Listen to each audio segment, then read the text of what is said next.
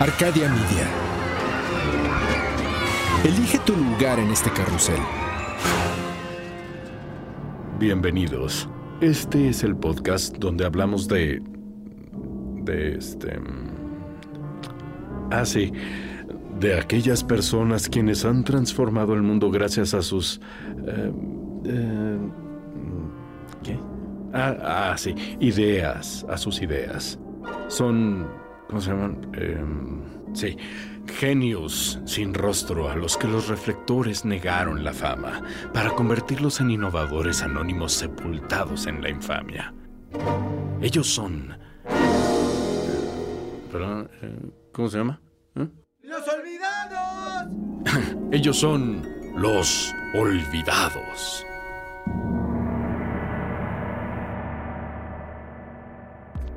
Hay gente que siempre tiene una opinión para todo. No importa el tema y mucho menos si sabe o no de lo que está hablando. Todos conocemos alguno.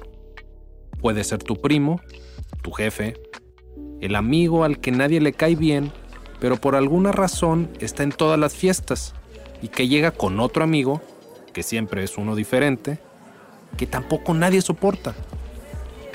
O incluso puede ser algún tío o tu hermano. No tiene nada de malo tener una opinión. De hecho, los reporteros que están cubriendo alguna noticia en la calle siempre buscan la opinión de alguien que esté ahí cerca.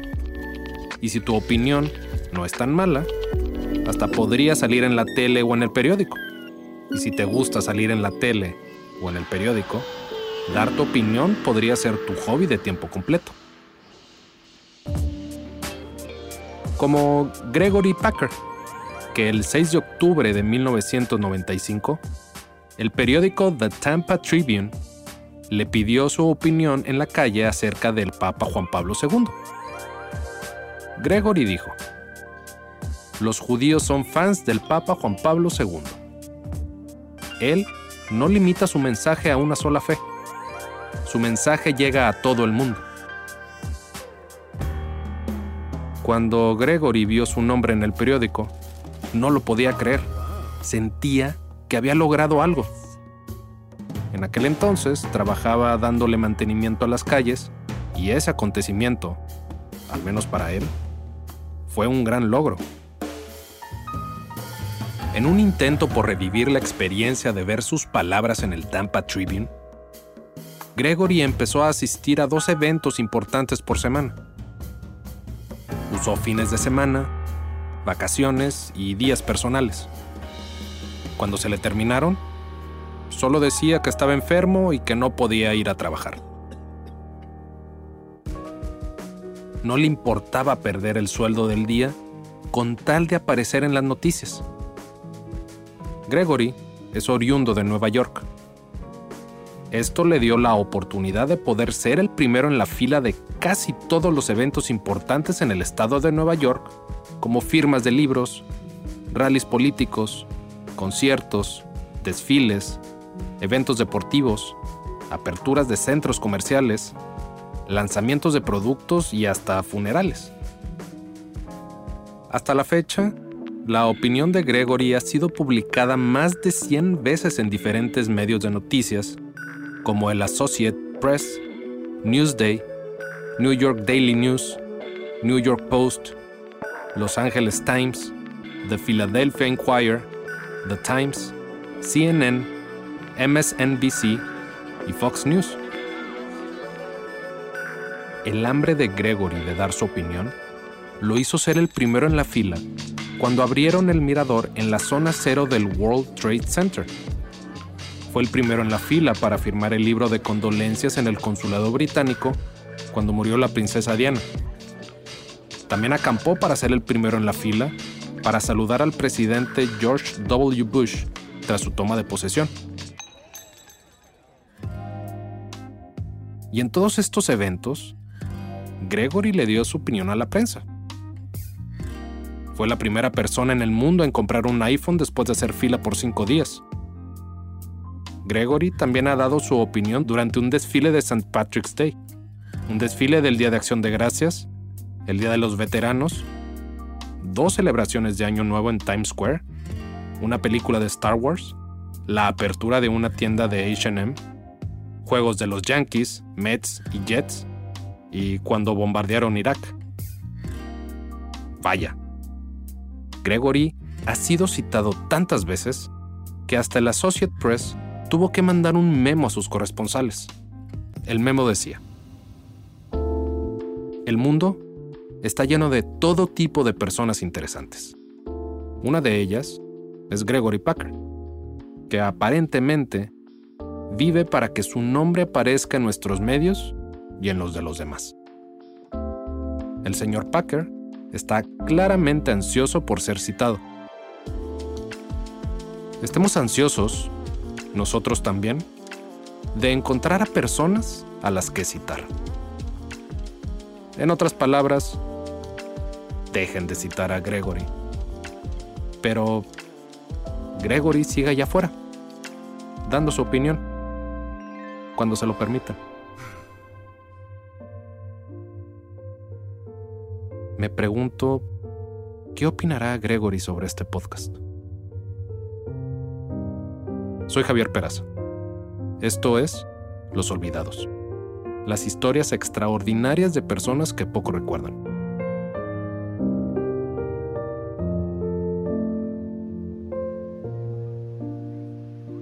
Puta, no me puedo acordar cuál fue la última película que vi en el cine. Lo más probable es que haya sido una para niños animada. ¿O no? De verdad, no me puedo acordar.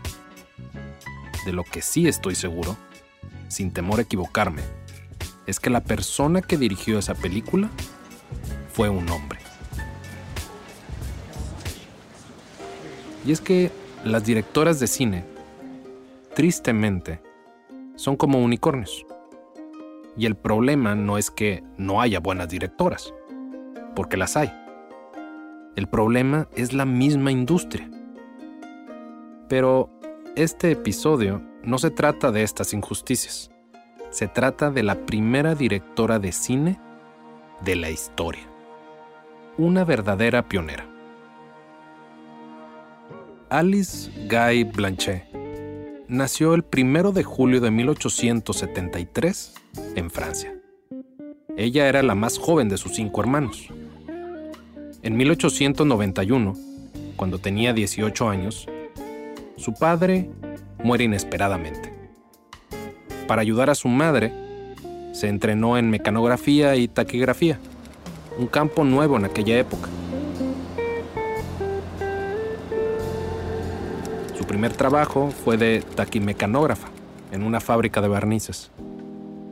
Poco tiempo después, en 1894, comenzó a trabajar como secretaria para Lyon Gaumont en París.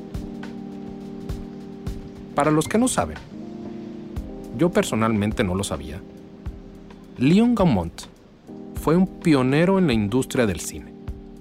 Obtuvo patentes para su invento del cronofotógrafo y un sistema de bocinas diseñado para funcionar con sus películas sonoras en disco. El cronófono. Lo que logró con este invento fue establecer los pininos para sincronizar el video con el audio. En fin, prosigamos.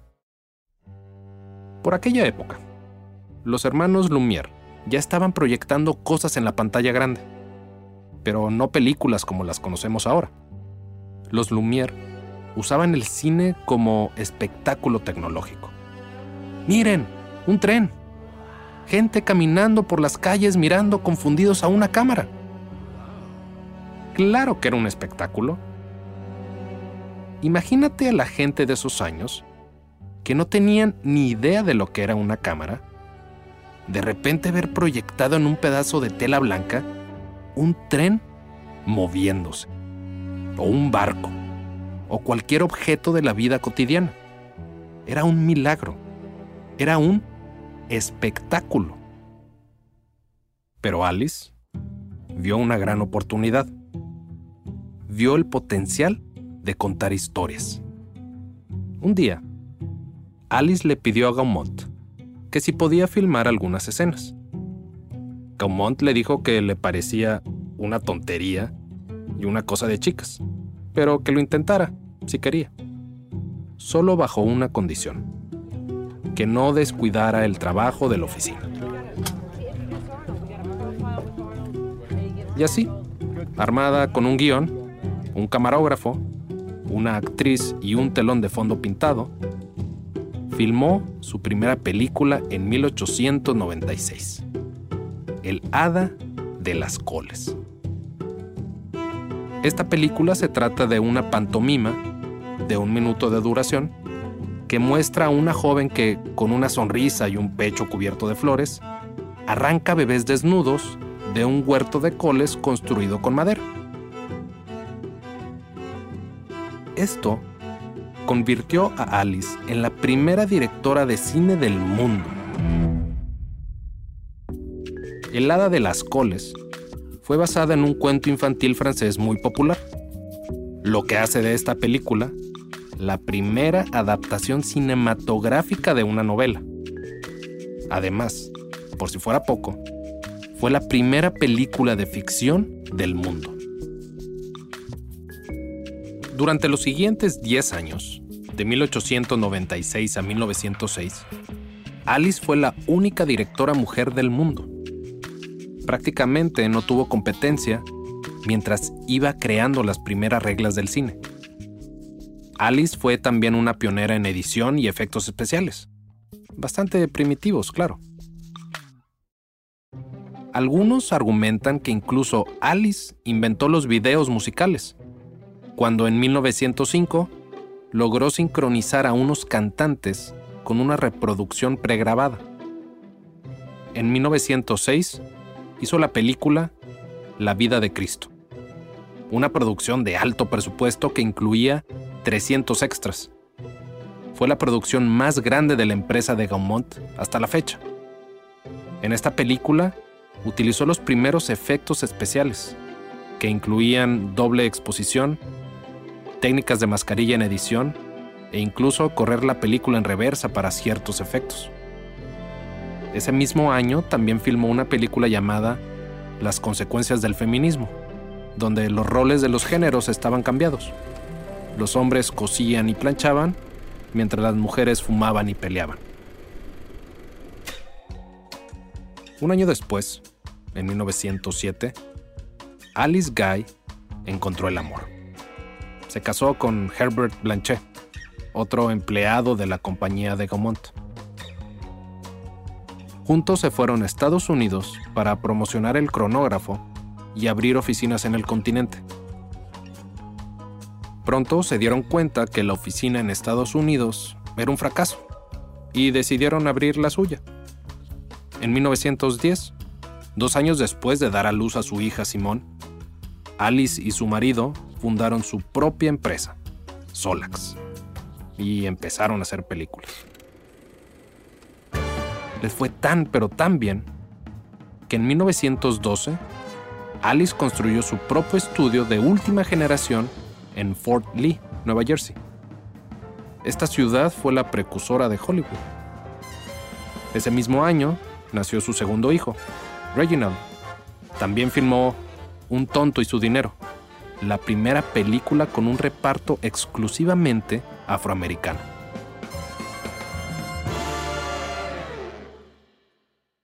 El tiempo que estuvo Solax, Alice creció como directora. En una entrevista dijo que estaba más enfocada en la perspectiva psicológica de los personajes principales. El desarrollo de una narrativa era su principal preocupación. Además, en otra entrevista dijo que el éxito solo se da cuando se le da al público lo que quiere, más algo más. Ese algo más al que se refería ella lo llamaba la individualidad de cada director. Alice filmó más de mil películas durante su carrera. Comedias, dramas y hasta películas de vaqueros. Pero poco a poco se fue dando cuenta que el mundo cinematográfico crecía más rápido que ella y nunca consideró las prácticas monopolísticas de distribución. Esto, entre otros factores, como problemas de salud y que su matrimonio se desmoronaba, obligaron a Alice a subastar Solax y regresarse a Francia con sus dos hijos. Esto marcó el fin de su carrera en la industria del cine. En Francia, intentó buscar trabajo en la industria, pero nunca consiguió nada. No se sabe bien por qué no tuvo éxito, aunque en la década de 1920, a pesar de que el cine era un negocio bastante lucrativo, ya no era tan hospitalario con las mujeres que querían hacer sus propias películas. Alice vendió libros, pinturas y escribió algunos artículos e historias para niños. Ella y su hija pasaron los últimos años de la Segunda Guerra Mundial en Suiza, donde comenzó a escribir sus memorias. También intentó buscar sus películas, pero la mayoría estaban perdidas, o al menos eso era lo que le decían. En realidad, y esto se descubrió décadas después, muchas de sus películas se le atribuyeron injustamente a Leon Gaumont, su primer jefe, o a su esposo, Herbert Blanchet. A finales de los años 40, Alice escribió su autobiografía. En ella cuenta lo consternada que estaba de la ausencia de un récord histórico de sus películas en la industria. Pasó años en constante comunicación con colegas e historiadores de cine, corrigiendo datos sobre su vida. Alice no se volvió a casar en 1964, regresó a Estados Unidos para irse a vivir a Wayne, Nueva Jersey. Y el 24 de marzo de 1968, falleció en un asilo para ancianos a los 94 años. El legado de Alice Guy Blanchet es incalculable. Desde ser la primera directora de cine y una visionaria en el cine de ficción, hasta ser pionera en efectos especiales y de edición. En uno de sus estudios, tenía un cartel que decía Be Natural, sé natural. Era un recordatorio para sus actores y actrices de actuar natural. Alice Guy Blanchet, la primera directora de cine, no será olvidada.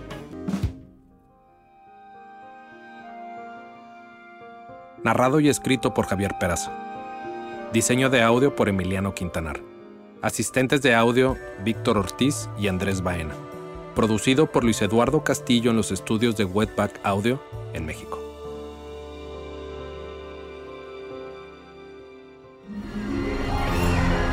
Arcadia Media.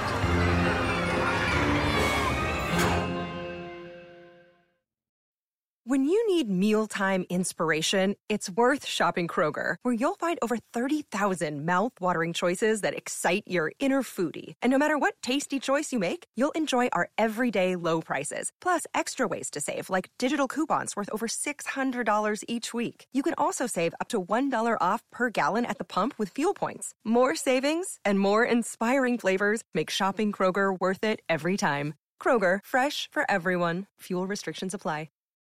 With the Lucky Land slots, you can get lucky just about anywhere. This is your captain speaking. Uh, we've got clear runway and the weather's fine, but we're just going to circle up here a while and uh, get lucky.